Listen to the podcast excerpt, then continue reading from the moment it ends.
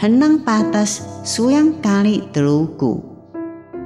泰鲁格族语有声圣经。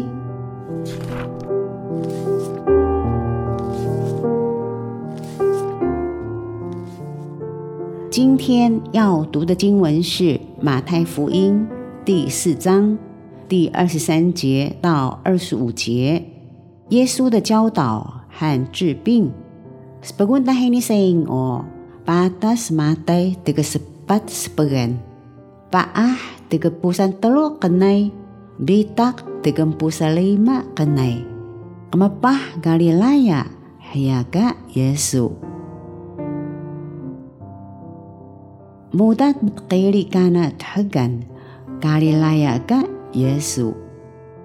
Kia o muda temgesa kana sapah peselian dahani segalang naga malu kali koli keluan balau ni. Pagameluun naga lemelamu menaluh ni. Lemelamu kena uit balau sejak.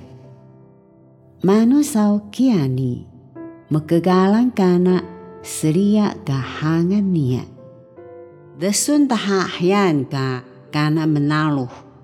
Kia o ga halitun lemelamu menaluh ni maklakir.